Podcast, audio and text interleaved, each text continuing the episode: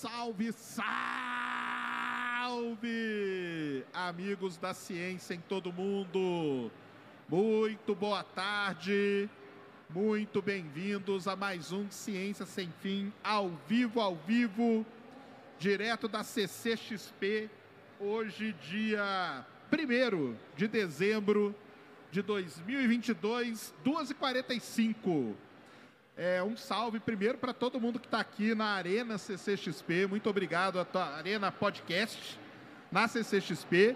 E ó, já vou dar, dar um recado para vocês aí, hein? Fiquem aí, porque vai ter brinde. Nós vamos fazer perguntas e quem responder irá ganhar brindes, beleza? Então não, não se mexam, não saiam daí. Quem está aqui comigo hoje é a Ned. Boa tarde, Ned, tudo bom? Boa tarde, Sérgio. Boa tarde, queridos humanos. O esquema vai ser meio de perguntas e respostas, mas nós temos convidado também. Então tá aqui o Achei Saturno, é isso? É isso. Boa tarde, Sérgio. Boa tarde, Ned. Pessoal aqui da CCXP, pessoal de casa. Valeu. Vamos aí. Muito obrigado. E queria dizer, quem está aqui com a gente hoje é a Insider, que está sempre com a gente aí, parcerona.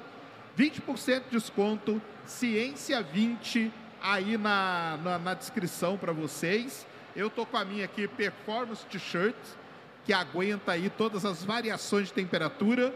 O nosso convidado ganha um brinde.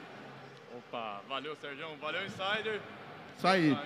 E vocês aí na plateia, quem está aqui ao vivo, se você está vendo a gente e está aqui pela CCXP, corra aqui na Arena Podcast, porque vai ganhar brinde da Insider também. Só que vai ter que responder uma pergunta. Não se movam, hein? Porque daqui a pouco eu faço a pergunta para vocês. Cara, muito bom então, você aqui, achei Saturno, legal esse nome, hein? É, esse nome aí foi meio que despretensioso, né? É, comecei né, nessa parte de divulgação científica até já quero iniciar aqui dizendo que vocês são dois pilares importantíssimos, não só para mim, mas para todo mundo que está começando aqui na divulgação científica. Valeu. E eu fico bem feliz de ver esse espaço aqui, a ciência ganhando espaço, né, em meio a um evento grande como está sendo aqui a CCXP, um evento geek, né? E agora podendo transmitir aqui ao vivo um bate-papo de ciência. Então, primeiramente, muito obrigado pelo espaço. E o Achei Saturno surgiu de, de observação por telescópio. Então, inicialmente, eu não tinha pretensão de fazer divulgação, de gravar vídeos explicando sobre curiosidades, sobre missão, que é o que eu venho fazendo hoje lá no, no canal. E começou com um pouco surgir aquela dúvida, né? Do que, que dá para a gente ver no céu, se existe extraterrestre, o que, que são as luzinhas, igual teve agora há pouco recentemente, né? Aquelas tudo satélite. Tudo satélite. E aí foi numa dessa aí que eu me de deparei com uma matéria na internet dizendo que, que haviam avistado OVNIs, a mesma história, só que há uns dois, três anos atrás. Aí eu tinha visto o um comentário de um cara um pouco mais especialista do assunto, falando assim que se você observar o céu qualquer dia, você vai ver alguma coisa. Então pode ser um fenômeno, pode ser meteoro, você pode estar passando por uma chuva de meteoro, que você vai ver uma frequência muito maior de meteoros passando no céu, e, ou então satélite, né, que é o que mais intriga todo mundo. E eles aparecem às vezes de forma diferente, né, alinhado ou agrupado. E numa dessas eu despertei curiosidade né, de estar observando, comprei um telescópio, observei Saturno.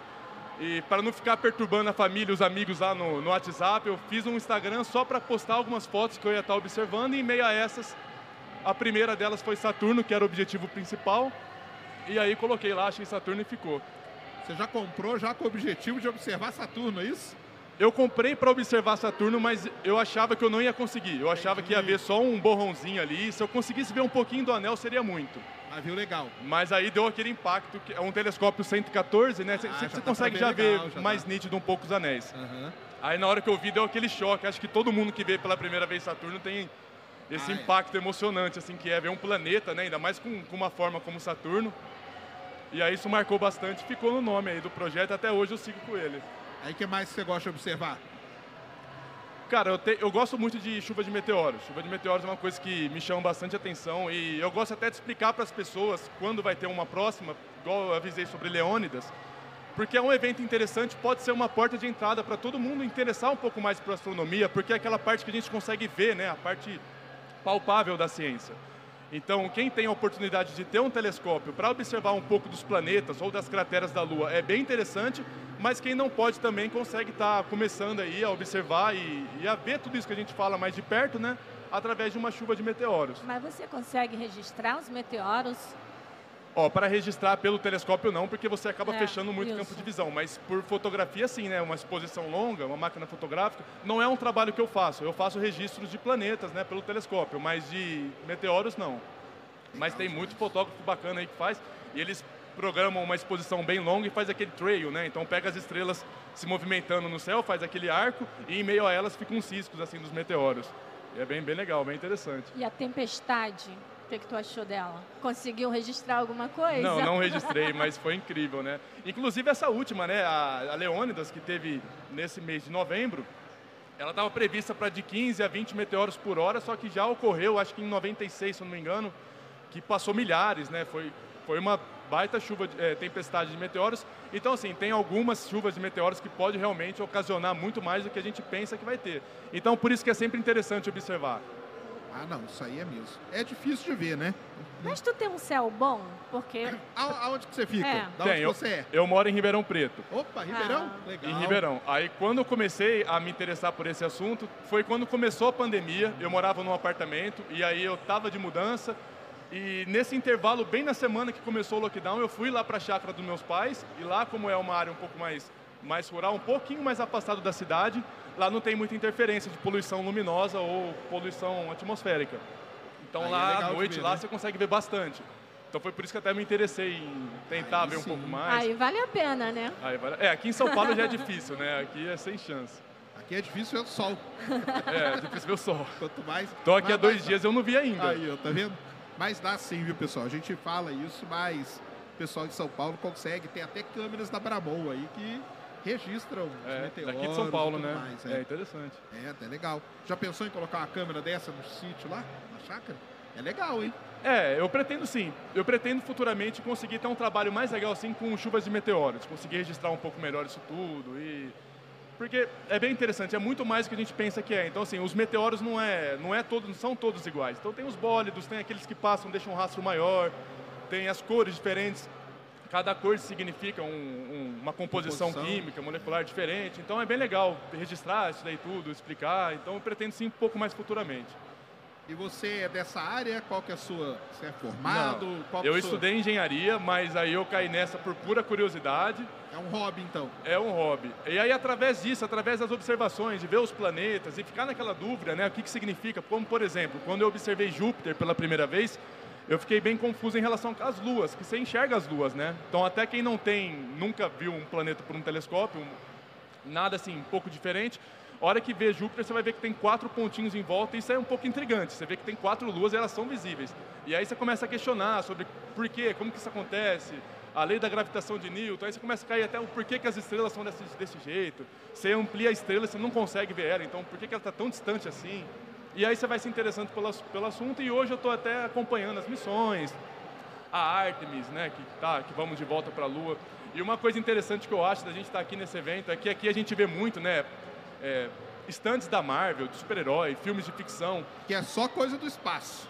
É, muita coisa do espaço e o mais interessante é que isso tudo é a ficção e a gente está vivendo hoje um pezinho que é a ficção se tornando realidade, né? Então, quando a gente fala de voltar para a Lua, de, de morar na Lua, é claro que não vai ser morar no sentido de ter uma padaria na esquina, uma escola para se levar seus filhos, mas é garantir uma permanência mais prolongada da humanidade na Lua para poder exercer as funções ali, né, as atividades. Mas em Marte vai dar pra ir na padaria, tomar um cafezinho, porque Tem, tem, Segundo- lá, tem lá a favelinha lá do Elon Musk. Já viu a Ela- favelinha é, dele? já, é, vamos ver, É, que tem Elon lá na Musk vai montanha, lá as, as casinhas, igualzinho. Eu só acho que não vai dar tempo. Vocês acreditam que vai acontecer alguma coisa assim? Ah, da- daquele jeito que ele mostrou, não acredito. Mas acho que a gente vai conseguir ver o ser humano indo para ah, Marte. não, indo pra Marte acho que vai. Eu acredito que Nós sim. vamos sim. Né, Na, nossa, na nossa estada aqui na Terra, acho que a gente vai conseguir ver sim. Tem gente até tatuando a testa com o nome do Elon Musk para tentar uma vaga para ir para Marte. E, segundo o Elon Musk, né, aliás, para quem não está sabendo aí, ontem teve a apresentação da Neuralink. Atualizações da Neuralink. Então, o cara que tatuou a testa, ele se deu muito mal, cara. Se deu. Porque o ano que vem ele vai poder instalar o chip. O Elon Musk falou ontem que eles Fez estão fazendo os testes, estão fazendo teste em macaco e tal. E o ano que vem a Neuralink vai estar pronta para ser testada em humanos. É magnífico e ao mesmo tempo um pouco assustador, né? É, né? O que, que você acha? Ah, eu, eu sou sempre a favor disso, sempre a favor de explorar e se tiver algum risco envolvido ali, eu, eu sou a favor de tentar.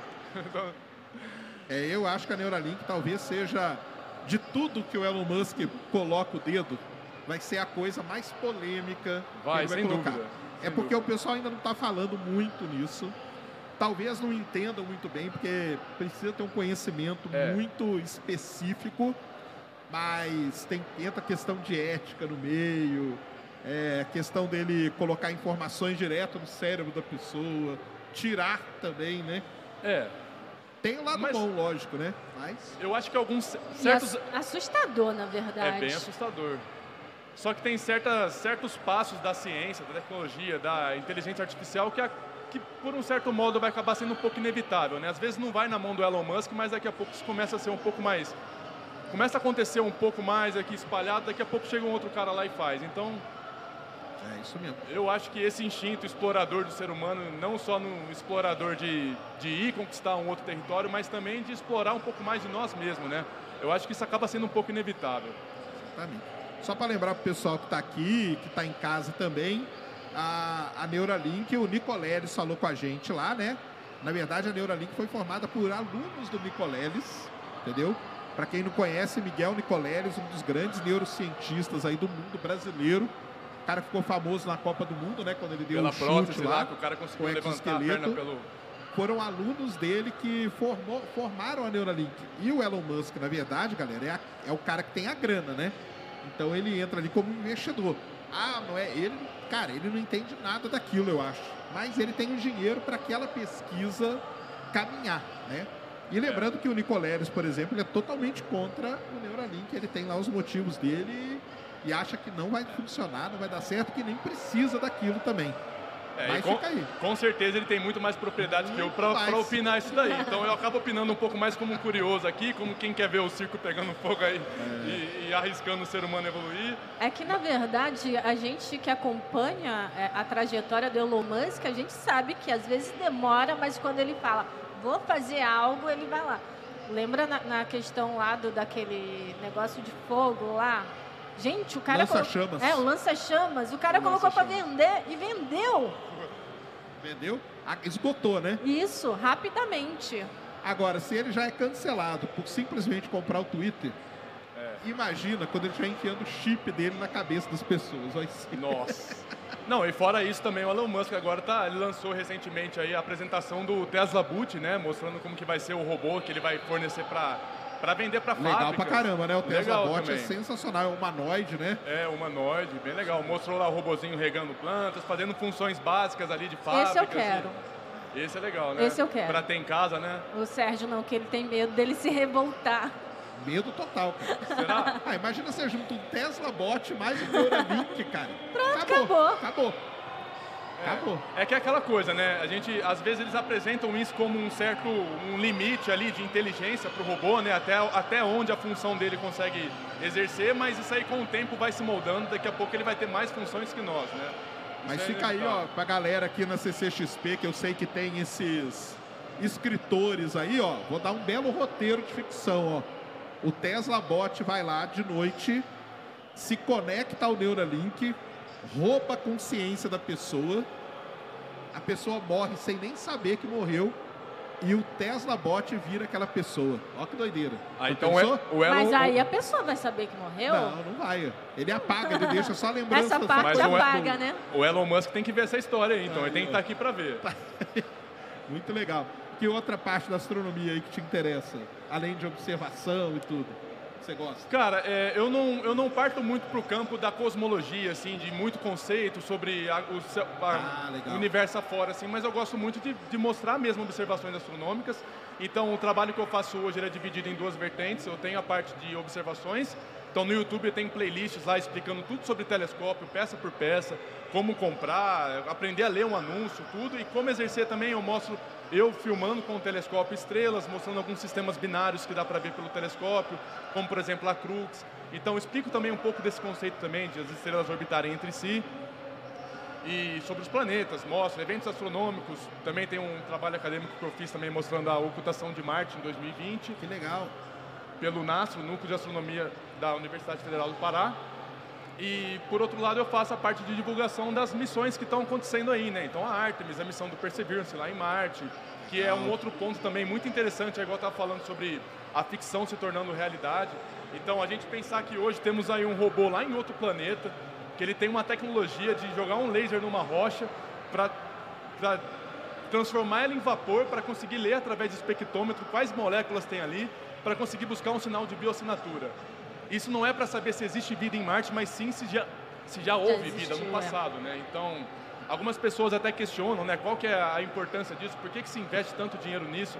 Mas o próprio Carl Sagan já disse isso lá atrás, lá do, no Pare do Ponto Azul, que uma das coisas muito importantes da gente estudar a ciência e a astronomia hoje é a gente saber a, a história dos planetas para saber como foi o passado da Terra também, como pode ser o futuro. Então a gente tem dois exemplos, dois irmãos, Vênus e Marte, sendo um com um efeito caótico, estufa, né, que é Marte, completamente preso ali naquela atmosfera, que temperatura mais alta né? do sistema Isso. solar.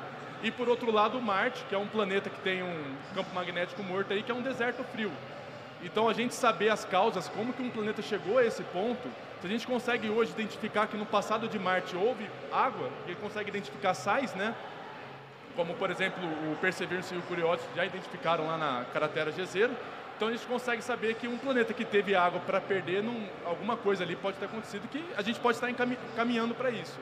Não, é incrível realmente a história de Marte e isso que você comentou, saber que existiu água, é, lagos, rios e hoje a gente vê o, o deserto que é lá é, é meio assustador. É. Então sim, a gente conhecer a história deles, a gente pode porque quem garante que isso não possa acontecer com a gente? Exatamente. Então essa é uma questão sim. Como, por exemplo, também o efeito estufa, né? Então, assim, caminhando para o lado Vênus. de Marte, de, Vênus, é. a gente, muita gente desacredita que isso está acontecendo, mas são realmente são diversas pesquisas científicas explicando sobre, sobre esse fenômeno do efeito estufa. E, e assim, a gente é importante conhecer. E um dos trabalhos que eu faço, que, que é esse das observações astronômicas, é, eu gosto muito de, de sempre estar colocando alguma coisa sobre isso também. De, faço questão de postar conteúdo explicando sobre telescópios, sobre observações, porque a gente consegue ver Marte. Então você consegue realmente olhar para o planeta e isso muda tudo quando você está estudando, escutando sobre aquele assunto, de quando você pega e vê. Você observa Marte. Você vê aquele vermelho de Marte. E agora, lembrando que Marte está na melhor época de observar, Está na oposição agora, né? Sim, está em oposição. Então já tem fotos lindíssimas por aí. E dia 7 de dezembro tem ocultação de Marte pela Lua. Exatamente. Só que infelizmente não vai ser vista do Brasil. Vai ser só no hemisfério norte. Mas é. fica aí a dica acompanhe pelo YouTube aí que vai ter muita gente transmitindo. e legal. esse é um dos eventos mais bonitos que tem. Eu, já, eu tenho um trabalho lá no, no YouTube e no Instagram também que eu mostro. Você consegue ver, né? Como se fosse uma estrelinha, Marte, passando pertinho da Lua. Como você falou, não vai ser visível daqui do Brasil. Mas acontece a cada dois anos e meio, se eu não me engano, mais né? Mais ou menos, é.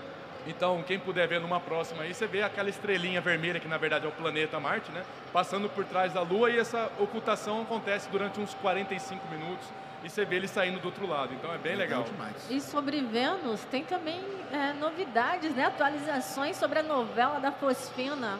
Isso mesmo, o Sofia lá, que era o, o telescópio que ficava no avião, né? Agora ele foi aposentado. Ele mostrou que não temos fosfina em Vênus. E aí? Temos ou não temos? O que, que você acha? Que tem vida nas nuvens de Vênus? Bom, é, quando pela primeira vez especularam sobre a presença de gás fosfina lá, é, falaram sobre que isso é causado por uma atividade é, orgânica, né? Por, por microbactérias, vida, né? talvez. Né? Nesse ponto eu acredito que não, mas se possa existir de alguma outra forma, eu já, já não sei. Mas esse mesmo telescópio que você está falando aí, o Sofia, foi aquele que identificou água também na Lua, Lua. né? Isso. Exatamente. Também foi um dos gatilhos aí para estar tá explorando mais o Polo Sul. Estou até partindo para outro ponto aqui, é, mas, mas, é isso aí. Sobre o gás fosfina de, de Vênus, eu, eu não acredito que possa existir algum tipo de vida lá. Vocês também imaginam, acreditam que... Cara, não sei Só não, se for muito nuvens, exótico, hein? né? É porque nas nuvens, né? Nas, é, nas nuvens, nuvens talvez tem... alguma atividade muito tem bastante água, é. tem uma temperatura boa. O Carl Sagan apostava nisso, né? E em Júpiter também, né? Em Júpiter também. Se descobrir, vai ser um ponto aí para é. ele não tem, é porque não existe prêmio Nobel póstumo, né? Mas se descobrirem, valeria a boa, viu? É. Agora, essa ideia de colonizar Vênus aí já está bem ah, mais. Não, aí já é doideira. Bem né? mais absurdo, né? Aí já é doideira. A gente acha bastante imagem legal na internet, né? De umas cidades. Morar nas nuvens, hein? Nas nuvens, é, aquelas cidades flutuantes. Era a ideia, a ideia dele era mais ou menos essa mesmo. Era da gente colonizar as nuvens ali, viver em balões, né? Em balões. Cara, e a, e a atmosfera de Vênus é tão densa que lá os saios eles são de, de horizontais, né? Eles não caem na É, vertical. Eles sai não na chegam a horizontal, atingir a exatamente. De tão denso. É mais fácil a favelinha do Elon Musk do Mais que. fácil, mais fácil. É. Mais fácil a favelinha dele. Será que tem pergunta aí da plateia? Alguém quer fazer alguma pergunta? Temos aí, o pessoal tá aí, né? O Bruno, quem que tá aí para pegar perguntas da galera? O Bruno tá aqui para ver se alguém tem alguma pergunta. Se alguém aqui na plateia, aqui na Arena Podcast, tiver alguma pergunta para fazer, fique à vontade, hein? Daqui a pouco teremos a nossa pergunta. É. Posso fazer uma pergunta, ver se alguém sabe responder aqui? Quer fazer uma? Quero. Então vai lá. Ó, prestem atenção, hein? Valendo um brinde. Vai Al- lá. Alguém Manda. sabe dizer por que, que Marte é vermelho? Por que Marte é vermelho? Quem chegar aqui primeiro, ó, para responder e responder certo ganha, hein? Por que Marte é vermelho? Tem sugestões aí, vamos ver. Pode vir aqui, ó. Tá vindo aqui para responder. Vamos Será que ver ele sabe quem mesmo? vai ser quem vai ser a primeira pessoa a responder. Se responder corretamente, leva, hein? Nós temos aí nossos fiscais aí que estão olhando quem pegou, quem levantou a mão primeiro. A primeira pergunta é: Ih, será que ele sabe? Vamos ver. Senta aí, se apresenta. Muito boa tarde, tudo bom? Fala Pode aí colocar pertinho. o fone. Pode colocar o fone para você ouvir. Tá ouvindo? Fala pertinho aqui, ó. É... Gabriel? Isso, Boa. Da onde você é? daqui de São Paulo mesmo. Caravana de São Paulo. Boa. É por causa da atmosfera de Marte. Eu não lembro se é exatamente porque ela é muito, ela não é muito densa, então ela a luz Da atmosfera? Não, então não é isso. Essa é a sua, a sua, a sua resposta é atmosfera? Isso. Não é. Mais alguém? Aqui, ó. Então a senta moça aqui. Pode né? vir. Pode vir. Tem que responder corretamente. Opa, boa tarde. Olá, boa tarde. Pode sentar, pôr o fone. Se apresenta, fala o seu nome. Meu nome é Carlos. Caravana de onde? Eu moro em Brasília. Opa, Bra- aí você vai saber. Brasília, para quem não sabe, é um reduto de grandes astrônomos. Vamos lá, por que Marte é vermelho? Porque o, o seu solo é rico, rico em óxido de ferro. Então ele tem esse aspecto enferrujado que dá essa cor avermelhada a Marte. Muito bom. Exatamente. Parabéns, tá aí, ó. Ganhou o brinde, palmas pra ele, valeu demais. Falei, Brasília, galera, a galera de Brasília é boa na astronomia. Aí, show de bola, Obrigado. cara. Passa ali, ó. Tá com o Bruno os brindes, Ned?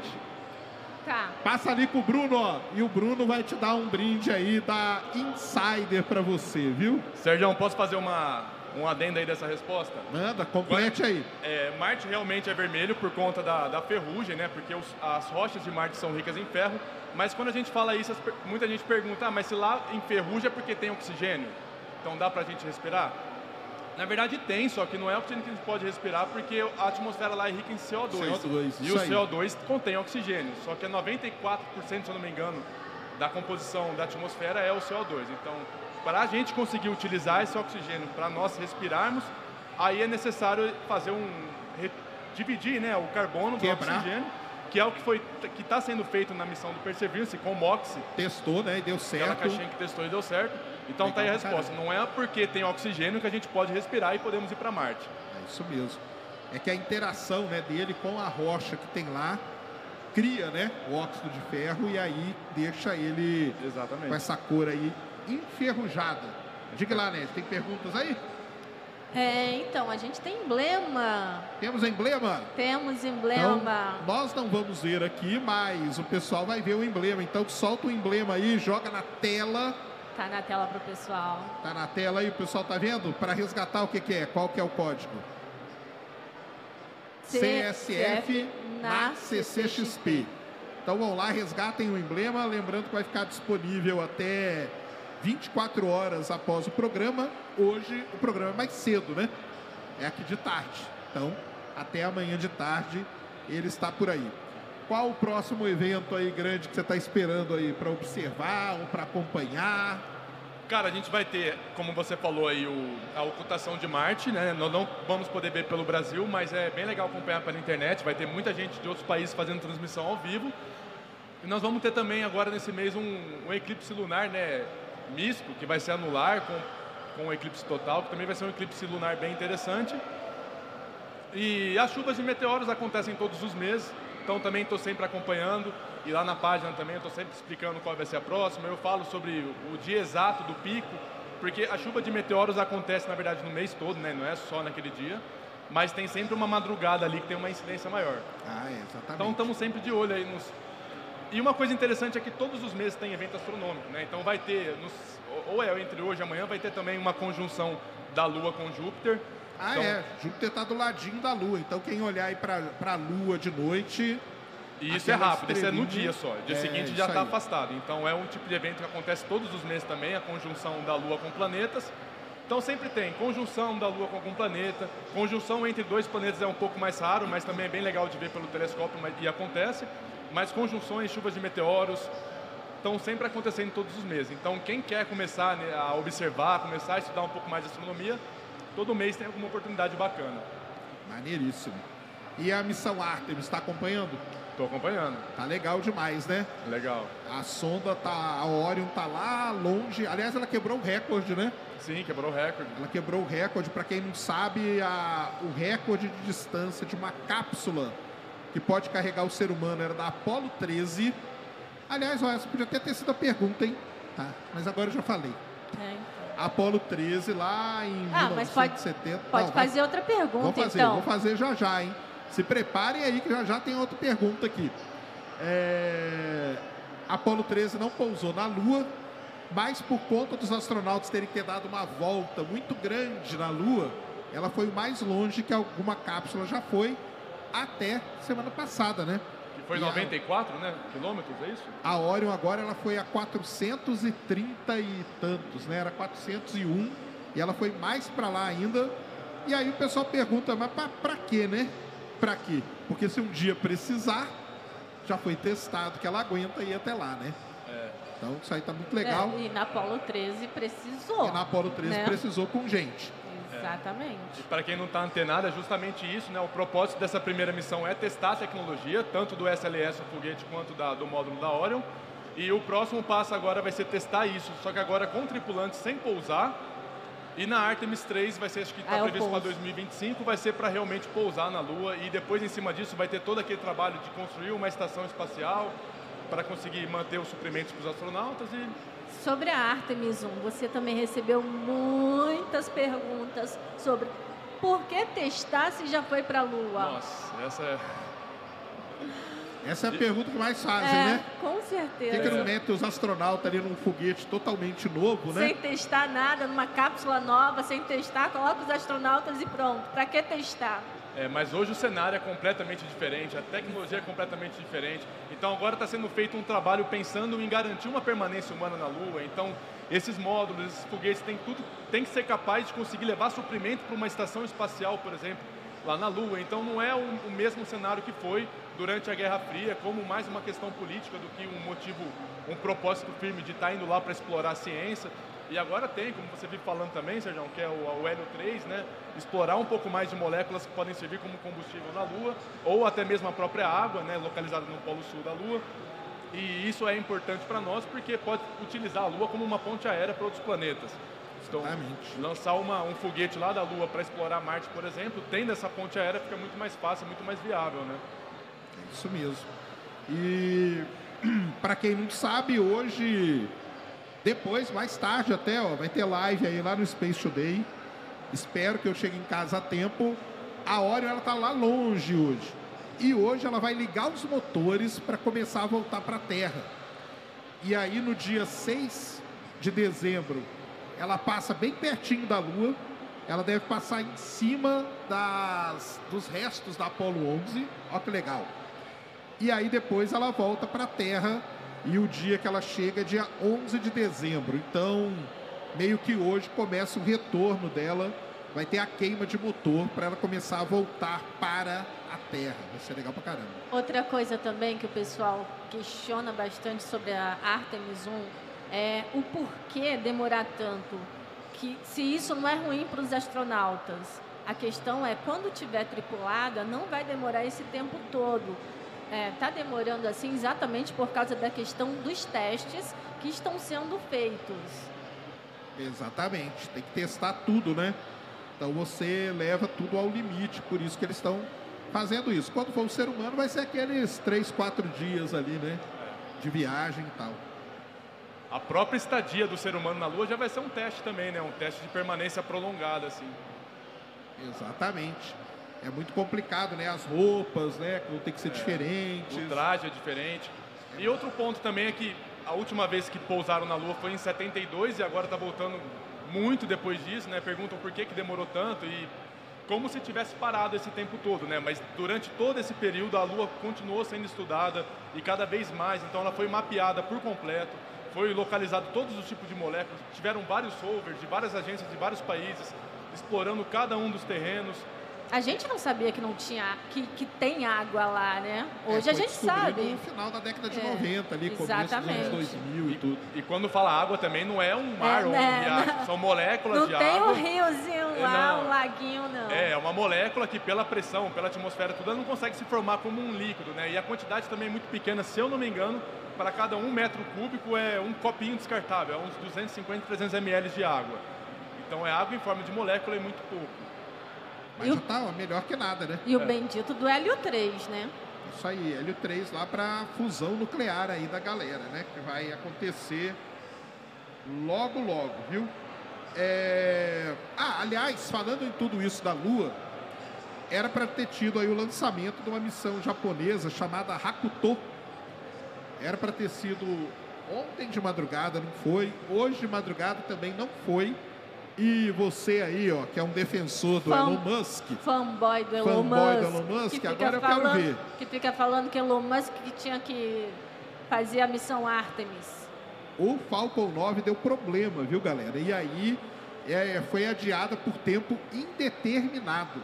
E o pior de tudo que isso para ele é péssimo, porque esse esse lander que ia pousar na Lua, esse Hakuto, ele é de uma empresa privada japonesa, ou seja, ele está perdendo Perdendo dinheiro mesmo nessa nessa brincadeira aí. Tá vendo, Elon Musk? Fica se preocupando com o Twitter. Se É. acorda, já tem um tweet dele lá. Vai cuidar do Falcon 9. Tem que chegar lá para Elon Musk e falar, Elon Musk, você conhece o Elon Musk? Em pleno 2020. E o Japão é um que corre quietinho também nessa É, exploração da. Lua, né? Que pretende fazer uma, um tipo de habitação ali, algum tipo de base lunar também. E há pouco tempo atrás, no site da, da JAXA, você entrava lá, tinha bastante conteúdo sobre missões para a Lua, bastante foto interessante, assim, né? De simulações. Inclusive, uma coisa sobre é, não só o Japão, como também a China. Antes a gente não, não encontrava uma transmissão deles. Até nisso eles estão investindo. Em mostrar para o público em geral as missões que eles estão fazendo. Isso é bem legal. É isso mesmo. E esse lander japonês, ele, ele vai levar também um rover, sabe da onde, pessoal? Do Emirados Árabes Unidos. Então vai um rover pequenininho, o Rashid, que vai dentro do Hakuto. E o Japão vai ter vários outros outras partes ali para explorar a Lua.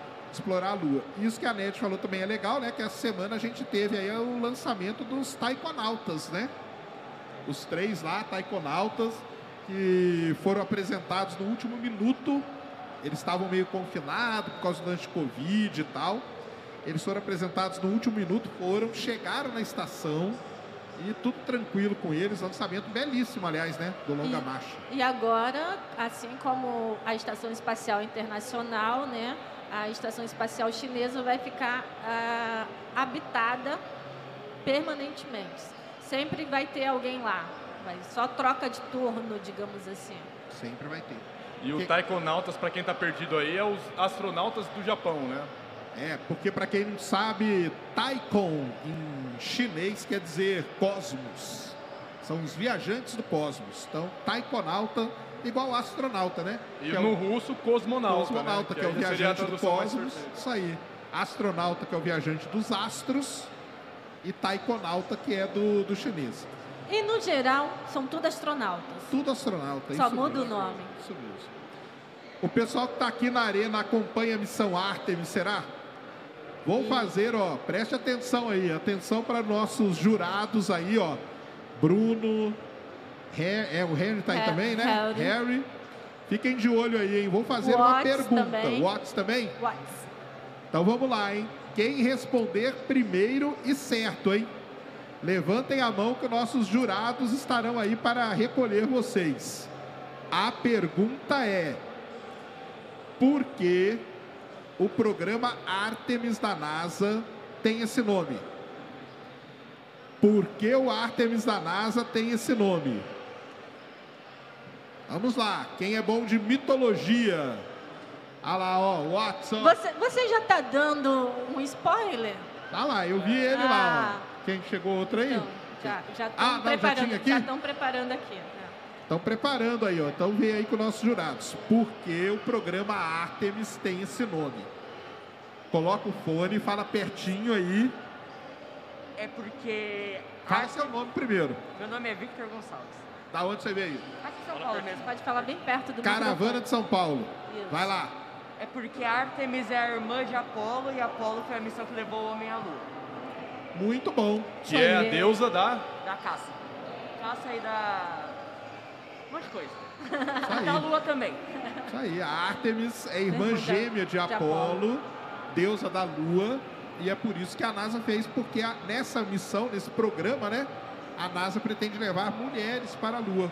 Coisa que ela não levou. Inclusive, um dos manequins que está na missão Artemis 1 ele tem todas a- a- as características né, para ser estudado a fisiologia, o corpo todo da mulher, porque será a Exatamente. primeira missão a levar uma mulher. Passa ali, ó, lua. e pega seu brinde ali com a galera, viu? Valeu, obrigado. Obrigada. Isso mesmo, né? Nós não levamos mulher nenhuma para a Lua, então a gente não sabe qual é o efeito da radiação, por exemplo, no útero, né? Então vai que a mulher vai e depois ela não pode ter filho mais. É complicadíssimo, né? E vão duas, né? São dois Hã? homens e duas mulheres, né? Que vão agora. É, isso aí.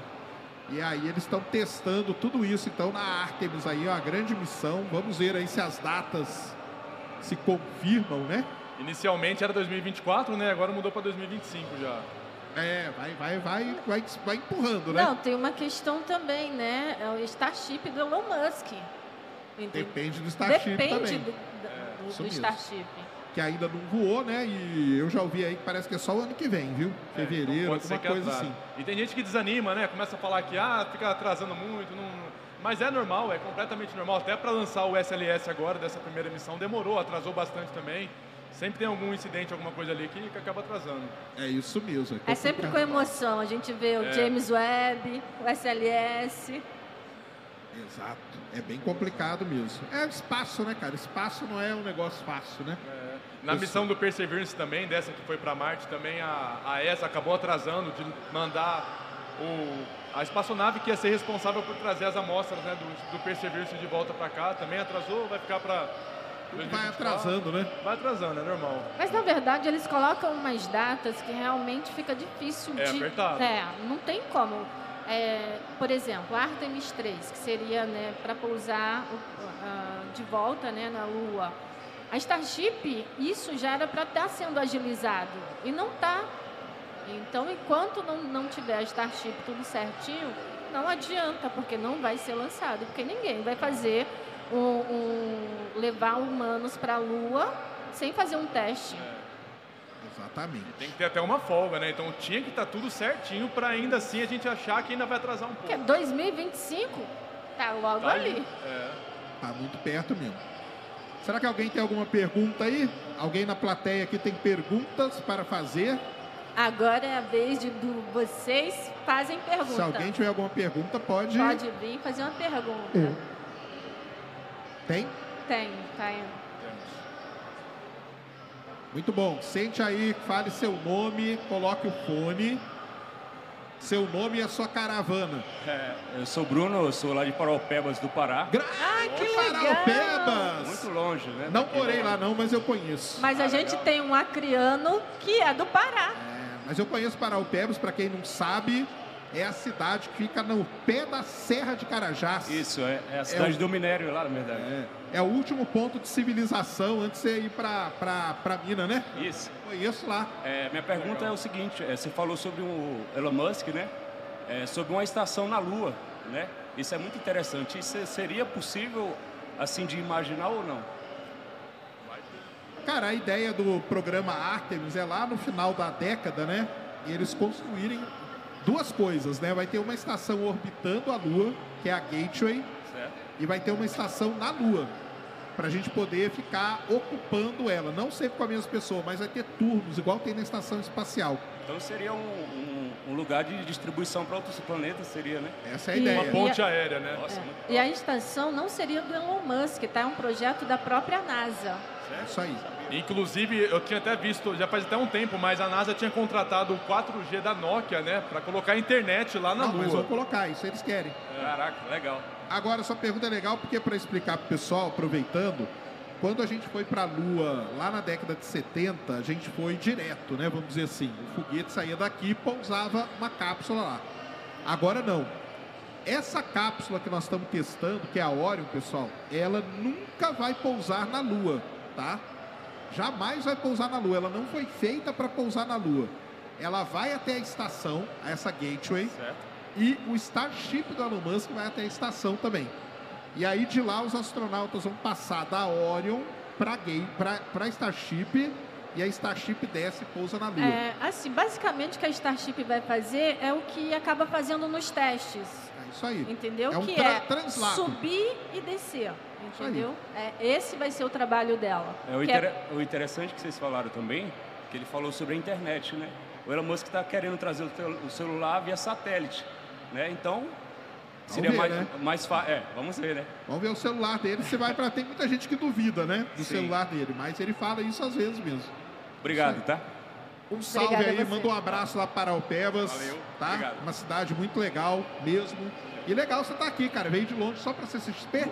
Isso mesmo, isso mesmo. Caramba. Eu tenho, eu tenho um negócio, né, que faz parte de- do mundo geek e seria importante eu trazer pro Que Pará, legal. né? Que é muito Ah, difícil. Muito legal. Maneiríssimo, então. Valeu. Valeu, Valeu. um salve aí, um salve pra galera do Pará, tamo juntíssimo. Temos mais perguntas. Mas, entrem aí.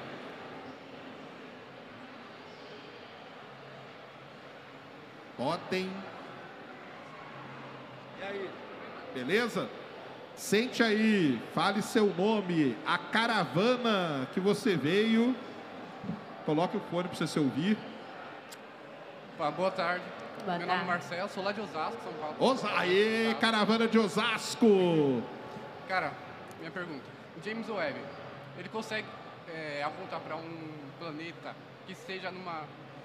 com a luz do Sol, para ele poder enxergar. Será que ele consegue é, estudar a atmosfera desse planeta, mesmo que seja independente da distância luz? Tipo, Sagitários, se tiver, né, planeta lá. Ele consegue? Sim, na verdade, é, para quem não. A pergunta dele é assim: se o James Webb ele pode apontar para um exoplaneta e estudar sua atmosfera, né? Na verdade, esse é um dos grandes objetivos dele. Semana passada ele fez o melhor espectro que a gente tem até hoje da atmosfera de um exoplaneta, do ASP 39b, se não me engano. E o objetivo dele é esse. Só que além disso, ele faz imagem direta também. Ah, ele tampa, ele tem um, um equipamento que tampa a luz da estrela e determinados planetas, dependendo do tamanho, da distância que ele está da estrela, você consegue ver ele diretamente. Então ele tampa e ele consegue ver o planetinha ali ao redor da estrela. Então o James Webb, sim, ele, um dos objetivos dele é esse, porque ao estudar a atmosfera ele pode descobrir bioassinaturas. Sim. É, eu estudo, eu acompanho você quase todos os santos Fala pertinho Fala, aí, é, perto do Eu acompanho assim, seus, seus vídeos todos os santos dia quase. Boa. Aí eu, eu estudei há, sei lá, uns 10 anos atrás ou mais sobre um planeta chamado Kepler 22b, eu acho. Famosíssimo. É. Então, será que ele consegue ver esse planeta? A atmosfera dele? Cara, o Kepler 22b com certeza vai ser um dos planetas que, ele- que o James Webb vai ser estudar. Aí você pode perguntar, por que, que ele já não estudou, né? É, Pelo seguinte, o James Webb está no primeiro ano de observação É, dele. Então, muita coisa precisa ser testada, Tem- calibrada. Então, ele está olhando para determinados planetas, meio tipo gabarito. é. tem 22, 20 anos aí pra É, estudar. mas o Kepler 22b com certeza vai ser estudado. Para quem não sabe, é um dos planetas aí que é tido como um dos melhores planetas para se ter vida, para ser habitável. Ah, verdade. E Europa? Será que abaixo da camada dele, será que tem eh, qualquer tipo de bio, bio assinatura? Bio, Se tem algum tipo é, de vida, lá, né? entendeu? Biovida lá. No Oceano de Europa? Será? Cara, eu, eu, eu, ó, eu sou. Eu, o pessoal fala que eu, que eu não gosto de ET, né? Sé- É. Porque eu falo que eles não acreditam, mas eu, aí eu, já, Você- eu já acho que vai ter vida Isso em aí eu Europa. também sim. acredito. Mas Você nessa década vai ter a missão Europa Clipper, né? Que vai estar É. mandando para explorar isso. Você só não acredita em ET inteligente, né? De resto, Humanoide. De resto, humanoide inteligente eu não acredito. Mas microbiano, sim. Mas eu acho que a Europa Clipper ela vai conseguir é, responder esse questionamento pra gente. Estou torcendo muito por essa missão. É, que abaixo, vai, na... Esqueci qual o oceano, que é mais fundo, esqueci o nome agora, do branco. É, tem tantos peixes diferentes, Ah, né? Co- né? É, Aqui na. Terra, né? Tem tanta coisa que aí sim. não sabe o que é, velho. Um peixe que é alienígena. Vai, que tem É lá. quase um alienígena, né? É, exatamente. Isso mesmo. Mas é isso. Muito bom, Muito cara. obrigado, hein? Muito obrigado. Um Valeu. salve aí, um salve pra galera de Osasco. Osasco. Tamo juntasso, viu? Obrigado, hein? Valeu, velho. E tem muita foto interessante do James Webb, né? Até lembrando aqui, mostrando os planetas do nosso sistema solar. Né? Tem a foto do anel de Netuno, que é bem interessante. Tem a foto de Júpiter, também com a atmosfera toda criada pelas imagens do James Webb. Pra quem não, não, quem não viu aí, vale a pena dar uma fuçada aí. Europa. Ele já fotografou um monte de, um monte de coisa e aproveitando e falando do James Webb, ele ontem, tá, galera, lançou uma nova foto dos pilares da criação, tá? Que é ele juntou as imagens do infravermelho próximo com o infravermelho médio para poder fazer uma imagem sensacional. Então vocês busquem aí que realmente é uma imagem espetacular feita pelo James Webb dos pilares da criação. Por quê? Porque ontem lá nos Estados Unidos estava o presidente da França e fizeram lá um eventozinho lá para fazer uma uma uma uma média, né, com a galera. Muito bem, ó quem tá aqui visitando a gente, hein? Tô até com medo, cara. Tá, ó Tô tá aqui. até com medo. É tanta gente aqui que eu vou começar a falar as birutices aqui. Vai sair Pode todo falar à mundo correndo, vontade. hein? Pode falar à vontade.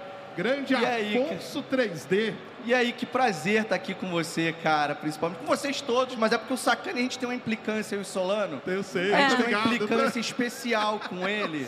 Então, assim, é, é- O esse- caso é antigo, é, né? um caso antigo. Então, cara, que legal, cara.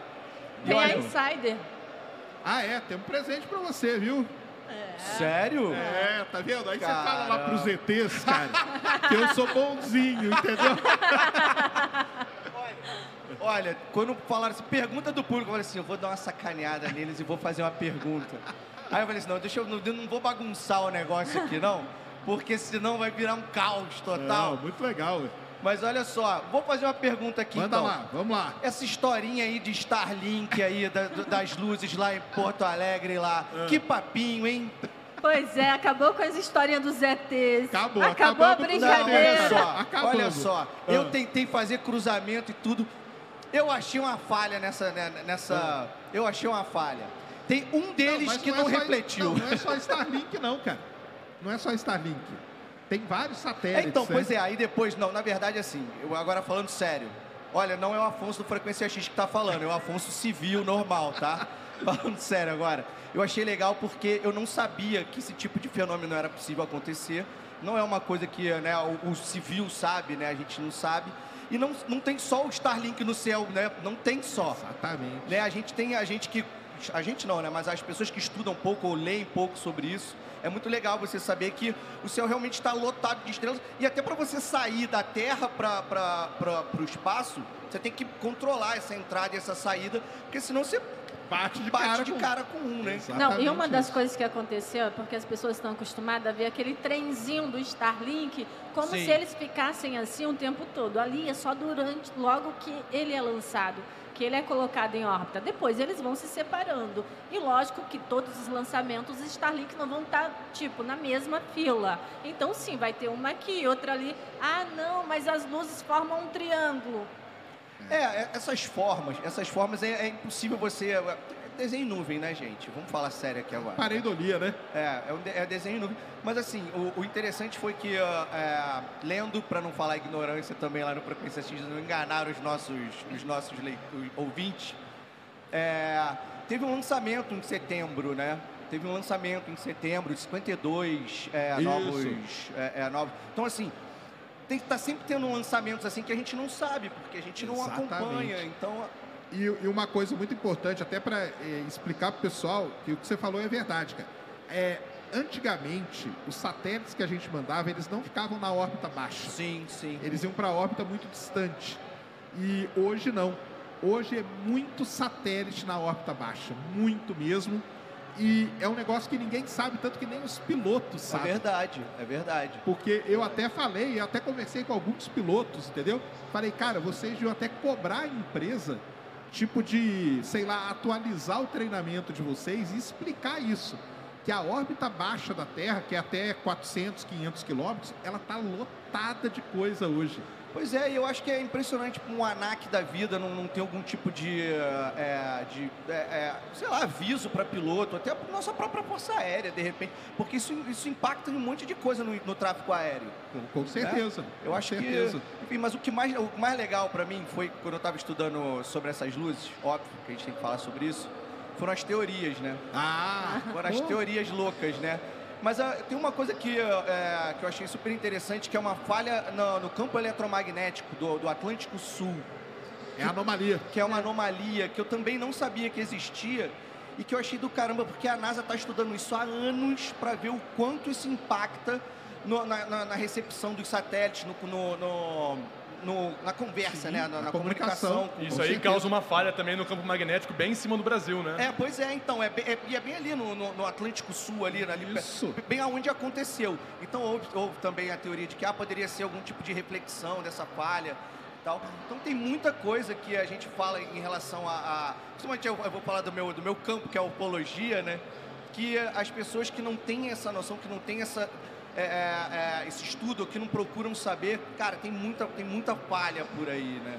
Cara, e é intrigante também, porque a gente teve esse caso aí, né, desse um excesso de satélites e tudo mais, que hoje realmente tem muito mais na órbita baixa, só que o satélite é uma coisa que a gente consegue ver qualquer dia no céu, né? Então sempre que você for observar um pouquinho depois do pôr do sol, que quando na superfície aqui já é noite, mas ali em cima em ainda cima ainda está recebendo a luz do sol, um- isso, você sempre vai conseguir ver algum satélite. Então qualquer dia que você vê, você vai conseguir ver uma estrelinha andando ali, de repente ela some. Não, e outra coisa, com a tecnologia que a gente tem, inclusive dos aplicativos, a gente, É, o Heavens a Above, gente você consegue sabe ver a exatamente hora qual que que é. ele vai passar. Então, Exatamente. se você quer ver uma luz, não é ET, ela, você sabe o horário. É engraçado que, o, que o- os ETs, né, que as luzes, porque é assim, o pessoal, Ned, eu vi uma luz e não é Eu tenho avião. certeza que é não, OVNI. não, ele já, já disse que não é. Não é avião, não é satélite, não é planeta, não é estrela. Então ele vai tirando tudo que pode ser. E fica bravo se o Sérgio fala que é drone também.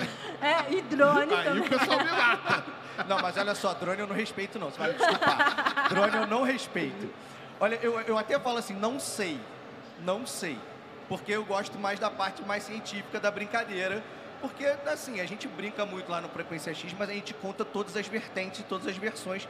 Porque eu acho que faz parte também, é, Claro. você se informar com bom humor, né? Eu acho que a gente consegue atingir Lógico, e, tem e despertar a curiosidade das pessoas. Aí em cima disso a pessoa estuda, ela vai ter a conclusão que ela Exatamente. quiser, mas é, é óbvio. interessante A gente tem isso. que falar da ufologia esotérica, da ufologia psíquica que, que diz que tem. A gente fala sobre isso tudo, mas a gente também fala sobre a ciência, porque, cara, tipo, ó, você quer, ó, você quer ler sobre esse livro de Astacheran? Tem.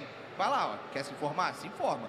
Não estou dizendo que é verdade ou não, estou falando que ele existe. Você quer não acreditar que é Starlink, ó, tem esse cara aqui que botou, cruzou os vídeos lá, vê o vídeo desse cara, vê se você acredita no vídeo do cara que cruzou os dados e disse que não era da- é, satélite. Então a gente, a gente vai dando, a gente vai dando, mas assim, as pessoas têm o livre-arbítrio de escolher o que elas Claro. querem acreditar, mas a gente, eu tendo ir mais para ciência, apesar de que, poxa, já tivemos contato, vai. já tivemos um contatinho, vai. Pô, eu sou o quê, cara? Eu sou o quê? Vamos lá. Tá você aqui que não deixa de mentir, né, cara? Pelo amor de Deus, cara. Mas, Mas, esse lance que você falou da atmosfera é muito legal. Ontem mesmo um piloto postou, eu até conversei com ele, um outro fenômeno que acontece muito, que é confundido, que é o fogo de Santelmo. Sim, o fogo de Santelmo também. E é ele verdade. filmou, ele é piloto, e ele filmou de dentro do avião um fogo de Santelmo, Uhum. cara. Aí falei, caramba, isso, isso aí tá mais, é mais interessante hoje, porque tem isso, né, cara? Então você tem o piloto com o celular que pode É, filmar exatamente. coisa, os aplicativos, então a gente tem mais, vamos dizer assim, acesso, né? A Então, tudo, e, né? e eu acho que o, o mais legal é quando chega no público e aí a, a ciência se presta a, a- Não é negacionismo isso, gente. Pelo amor de Deus, é só A um estudo explicar, né? científico, sabe? É uma explicação científica pra coisa. Exatamente. Mas o piloto também não tem a obrigação de saber Não, o que é. Então, é. quando ele fala que avistou alguma coisa suspeita ali, é- às vezes é, é, é a ideia do cara ali, do piloto, aquela pessoa que não teve preparo para estudar, que o Sérgio falou muito isso aí nos vídeos também. Isso aí o pessoal fala pra mim, ah, você tá falando que o piloto não sabe nada. Eu falei, cara, primeiro que o piloto, ele nem tem que estar preocupado com isso. É, a preocupação dele é pilotar o avião. É, Isso é muito acima da órbita do avião. E aí, isso aí, ele tem que ser, hoje ele tem que ser treinado. E igual você falou, tem muita coisa acontecendo que eles têm que saber. Que É, às eu acho vezes que uma frase que ele fala ali pode, pode pegar mal, assim, não pegar mal, mas Não. pode gerar um movimento ali. Sabe Inclusive, o que, isso tudo que aconteceu foi exatamente por isso. Porque os pilotos avistaram luzes e não tinham a menor ideia do que era ou o que poderia ser.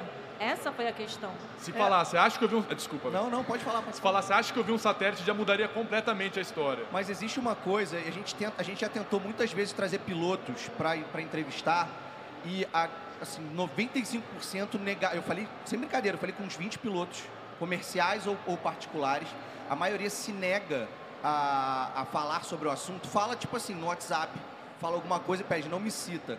Porque existe, uma, existe uma, um preconceito no meio, e principalmente se você é piloto comercial e você fala alguma coisa nesse sentido, é, a, tua, a tua própria licença é posta em, em, em Sim, jogo claro. nessa coisa. E, e aí eles tipo, vão fazer exame de. é, é, você tem que refazer o psicotécnico da. da- da- Não, vamos fazer um monte de exame pra ver né, o que, que esse cara ver tá vendo, se a né, sua cara? sanidade tá. Então a galera não gosta de falar muito isso. Então é até um tabu entre os pilotos é, esse tipo de avistamento. A galera não gosta mesmo. Mas como foi uma coisa grandiosa, é por isso que a gente teve contato. Inclusive, é, pessoas que operam os rádios e tal, os radares, foram. Algumas pessoas dessas têm, têm Instagram, essas pessoas foram ao Instagram delas tentar justificar, explicar, ninguém falando que era ET, ninguém falando que era nada, mas que era, uma, que era um acontecimento um em um milhão, que nunca acontece que é muito difícil e que nem, nem- o próprio exército, que, a- que a maioria dessas pessoas do Sindacta, enfim, Sim, dessas, sim. Dessas, dessa- dessas torres de operação, nem essas pessoas sabem, não tem, eles não têm nem acesso a esse tipo de informação. É, exatamente. Mas ó, eu queria, eu queria fazer uma, eu queria continuar um assunto rápido, que aí eu prometo que eu vou levantar e eu eu vou Não, embora. que isso? Mas eu queria sobre a missão Europa, sobre o que se espera, o que se espera, porque assim é uma coisa que eu acho que mexe com, com o imaginário eh, eh, humano há muito tempo, porque há muito tempo se fala isso. Eu não vou me lembrar nem quando foi a primeira vez que, que foi citado eh, essa missão, quando, quando falaram de Kepler, quando falaram, sabe, do- da, da existência, da possível existência, um oceano gigante, sabe? É, é uma coisa que pouco se, pouco se a, a imprensa pouco fala e você não tem muito material é, é, é, é, popular para você ler mais Exatamente. sobre isso. É, porque a Europa, o problema de Europa é o seguinte, cara, é, Encélado, né? A Cassini ficou ali 13 anos. sim. E a Europa a gente não teve nenhuma missão. A última que passou perto foi a Galileu, lá no final da década de 90. A Juno agora, né, há um mês atrás, fez umas imagens.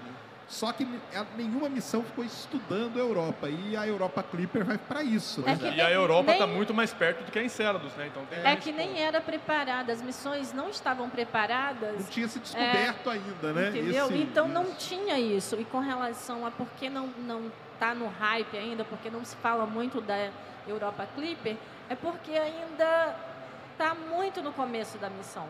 Tanto que a gente pode ver, inclusive, a questão da Artemis agora. Sim. Começou-se a se falar agora quando estava próximo de ser lançada a missão. Então, geralmente, quando está mais próximo da missão acontecer, aí sim, aí começa a se falar mais sobre isso. Mas, por enquanto, ainda estão é, organizando tudo, digamos E é assim. interessante essa especulação da vida na Lua Europa, porque a gente tem até aqui na Terra muitos lugares que são completamente inóspitos, assim, Uhum. que não bate luz do sol em nenhum momento do dia, em nenhuma época do ano. é, também nas profundezas do oceano, como um amigo nosso ali da plateia falou, e que tem vida, que existe, consegue ter alguma atividade, alguma atividade orgânica ali, de um, de um pouquinho de água que migra da rocha. Mas não Então- vai achando que vamos É, encontrar os lagos, sereias. né? É, é, pra quem chegou agora, ninguém tá falando aqui que a gente vai encontrar é, seres Sereias. né? Já tipo que de tamo- alga também, ah, já que mas- estamos aqui na CCXP, deixa aí pra galera o- a, a grande referência que é a Europa Report, né? Já viu Olha filme? aí já, claro. Claro que já. Claro Fica que aí já. pra galera Ninguém, ver. ninguém, ninguém vai achar que é um avatar da vida, não, tá, gente? Não vai ser avatar, não, tá? Será que o Avatar não é um uma coisa profética? Olha aí, aí, ó. olha Ó, aí, olha aí, ó. Fica, Os- ó, fica é aí no o- ar aí. Fica é no o ar. Ó, Quem falou dessa vez foi o, foi o Sacane, hein? Não fui eu, hein? Mas é um filme que, o- que o Sérgio aqui. indica a todos e ele fala: é tão ruim que é bom. tão ruim, tão Dá ruim que volta, ele fica bom, né? Dá volta, é, pô. exatamente. Eu acho maravilhoso É também. muito legal. gente. Mas e vocês lá? Pra quem não sabe, galera, o, Afonso 3D faz o Frequência X, Isso aí, um podcast, junto com o Afonso Solano. exatamente, que tava lá no palco Omelete há 20 Legal, minutos é. atrás. Eu falei com ele aqui, ele falou que ele, ele falou que ia mandar o representante É. dos Afonsos Fala, aí, é, né? pô, eu, eu ainda fiquei ali na, paisando um tempão ali, Ah, falei, não que vou, não isso, vou cara. bagunçar, não, Tem não vou que- chegar que aqui bagunçar, não. E lá como que tá? Então, cara, agora a gente tá saindo da exclusividade do Spotify, vamos abrir pro mundo, todo mundo vai poder nos ter agora. Opa! Do. Agora a gente, inclusive, vai pra, vai pra vídeo e vamos trocar o nome pra Bunker X, porque agora a, gente- a nossa gravação vai ser dentro de um bunker que está sendo construído. Ó, que Um legal. bunker secreto. E aí, obviamente, é uma piada. Mas a gente está construindo um, um cenáriozinho legal. Agora a gente vai migrar para vídeo. Vamos mudar para Bunker X. E se Deus quiser, em janeiro estamos voltando com as, com as gravações. E obviamente, todos vocês. Quero, quero ir lá, quero ir lá bater um papo sobre ufologia, que é Pois muito é. legal. Então, a gente está, tá, inclusive, ampliando o Frequência tema, né? X, a temática, porque a gente quer falar também sobre a parte mais séria da- da- do espaço, da, da- da busca, da, da- da corrida, da, da corrida do Elon Musk para chegar primeiro que a NASA na Lua, sabe? Sei Não, lá. e nem isso, tem muitos estudos científicos com relação à busca de vida pelo Sim, universo, sim, entendeu? sim, sim, sim. Não necessariamente é só a questão de homenzinhos verdes ou cinza. Não, Pois quando é, fala de vida e de inteligência, são duas coisas completamente diferentes. né? Exatamente. Até a nossa humana, se for no livro Sapiens também explica um pouco né, da evolução da, da espécie até chegar no ser humano, é um completamente complexo. É, pois é, né? e aí tem, cara, eu gosto da- da- das, das teorias, das diversas teorias de que já tivemos vida inteligente algum dia ou não, mas nunca se sabe, não tem como a gente saber, mas faz sentido porque há 4 milhões de anos, sei lá. Eu adoro, então a gente quer conversar com, com essa galera que gosta, que entende Legal sobre isso, demais. sobre esse tipo de papo. Ah, muito bom, então. Mas então agora vocês estão numa pausa aí. É, a gente tá, No na verdade, da a gente, temporada aí. a gente tá fazendo umas lives de vez em quando, a gente faz umas lives só para manter a galera aque- aquecida, assuntos do momento. A gente fala, a gente faz umas lives no, no YouTube agora, o YouTuber Bunker X. Bunker X, legal. E, mas com um programa é, é, é, periódico, a gente tá com uma pausinha aí. Tamo, temos, temos um grupo no Telegram também chamado Bunker X, quem quiser entrar aí. Aí, ó. Bunker a X, galera a aí. gente conversa direto com a galera. E é isso. Obrigado Muito pelo legal. convite, É, gente. Cara, sensacional. Fala. Temos perguntas na Então plataforma. mande aí. Tem uma pergunta aí. É, o Brunão. Brunão. Grande Brunão. Salve, salve, família, do Família. Ciência. Tudo show? Vocês acham que a NASA poderia usar alguma tecnologia da SpaceX ou a SpaceX usar alguma tecnologia da NASA até a Artemis 3? Pode, com certeza. A NASA tá aí no, no Artemis 1, ela tá usando o motor é, da, da Orion, é o motor da, da, do, da ULA, né? Do Mas são Atlas operações 5. cooperativas, não são? São, São, operações claro. que, que- que cooperam, É né? porque, é porque existe essa, vamos dizer... É que os fanboys do Elon Musk acham que é tanto tudo que eu a falei SpaceX. brincando, tanto que eu falei entendeu? brincando da corrida do Elon Musk para chegar antes. É porque né? paira esse negócio que o É. Elon Musk é brigado com a NASA. É, Ca- não. cara, ele depende da NASA. Sim. Se não é a Tem NASA... contrato assinado e tudo, é, né? os Presta contratos serviço. de bilhões de dólares. Ele mesmo Ele, falou, ele cara. até briga para ter os contratos com ela. Exatamente. E ele mesmo fala, né, que se não fosse a NASA, ele não estaria fazendo o que ele está fazendo. Então, mas existe isso aí. Mas eu acho que deve usar no futuro. Hoje, a NASA usa tecnologias de empresas que ela já conhecia. A Rocket Time, que é o Sim. motor. A ULA, que é o outro motor. é, pedaços do ônibus espacial, estão na Artemis também. E pedaços lá da Agência Espacial Europeia, que faz o módulo de serviço. Então tá tudo. A NASA, o lance dela é distribuir. Ela não é uma, ela não é uma montadora, ela, ela não é uma fabricante, Aham, né? sim, ela sim. é mais uma montadora. Então ela pega várias peças e monta o foguete dela. É, e ele pergunta: qual foi o problema do lançamento do Falcon 9 da missão japonesa? Já saiu algum, diagnó- algum laudo? E nem vai sair, viu, galera? Nem vai sair. O Elon Musk, o pessoal da SpaceX, com certeza não vai falar. Falaram que tem problema no foguete, que ele precisa ser revisado para poder lançar. Então ele não vai falar, vai ficar nisso, né? Então, enquanto isso, esperamos. E ele pergunta: é, recentemente o Brunão me mandou duas fotos. Uma de um ETzinho palmeirense e um ETzinho corintiano. Ele está perguntando aqui se você vai curtir o Juquinha. Você conhece o Juca? Não. Eu tenho que ir lá no, no agora é Bunker X Isso. contar para vocês a história do Juca, cara. Que é o ET que tá lá preso na Unicamp. Ah, tá. Lá no Ah, departamento que ele de conhece o engenharia Juca, química. agora é esse Juca, porque eu jamais achei que você fosse falar desse É tanto Juca. Essa história eu já jamais- já. Óbvio que eu sei, É, cara. então. Inclusive, eu sei como ele chegou lá. Aí, eu sei ó. da história de como ele chegou lá. Eu sei quem recebeu. Eu sei Mas de você não tudo. sabe que o Sérgio tentou ir lá resgatar ele, Ah, sabe? não. Essa história eu não sei. tentei lá e, um- e um amigo meu numa festa, um dia bebaço, falou: hoje nós vamos lá, cara. Hoje eu vou lá pegar esse ET. Olha aí. Na próxima me leva. Na próxima me leva. Eu sei com quem falar. É, E pegou, e pegou ele? tem, pô, pegou nada, tem, mas tem lá a lenda que levam todo dia ele lá pra ver se a nave não volta, né, pra buscar. Caraca, cara. Que horrível isso. Não, muito bom. Tem mais aí, Ned? Não. Não, muito legal, cara.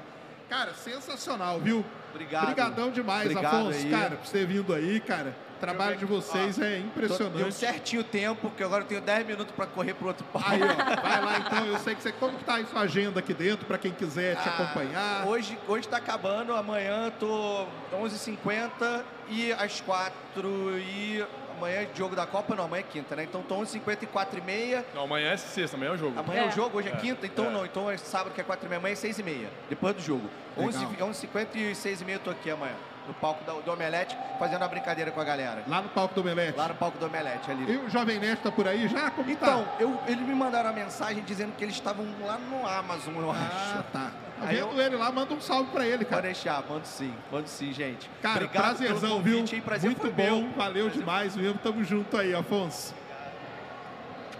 Valeu. Tá aí, ó, grande Afonso 3D, direto do Bunker X aí, pra nossa live aqui. Sensacional. Acho que a gente tá com uns 10 minutinhos. Será que Tamo, dá tempo tamo- de mais que é alguém cinco, né? fazer uma. Cinco. Cinco, Cinco minutinhos.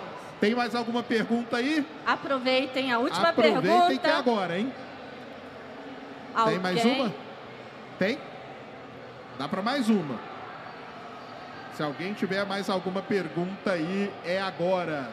Vocês que estão aqui, tá? É, Se alguém tiver aqui, uma ó. pergunta, Se alguém A tiver hora é aqui quer agora. fazer, é agora.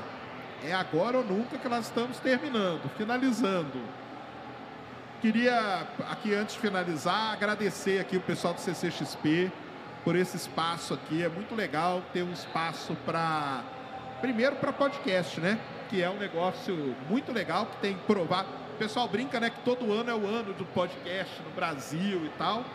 Então, eu queria agradecer aí ao pessoal do CCXP por toda a estrutura, por tudo aqui pra gente, pra poder fazer esse programa aqui com vocês, essa brincadeira aqui, trocar essa ideia e dar esse espaço aí pra ciência, né? Que é muito bem-vinda em todos os lugares.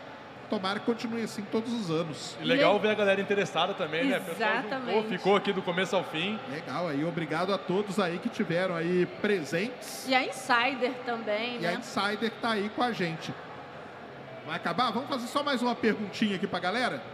Mais uma pergunta? Qual pergunta que pode ser? Fala uma aí agora, Ned. Pensa numa rápida aí.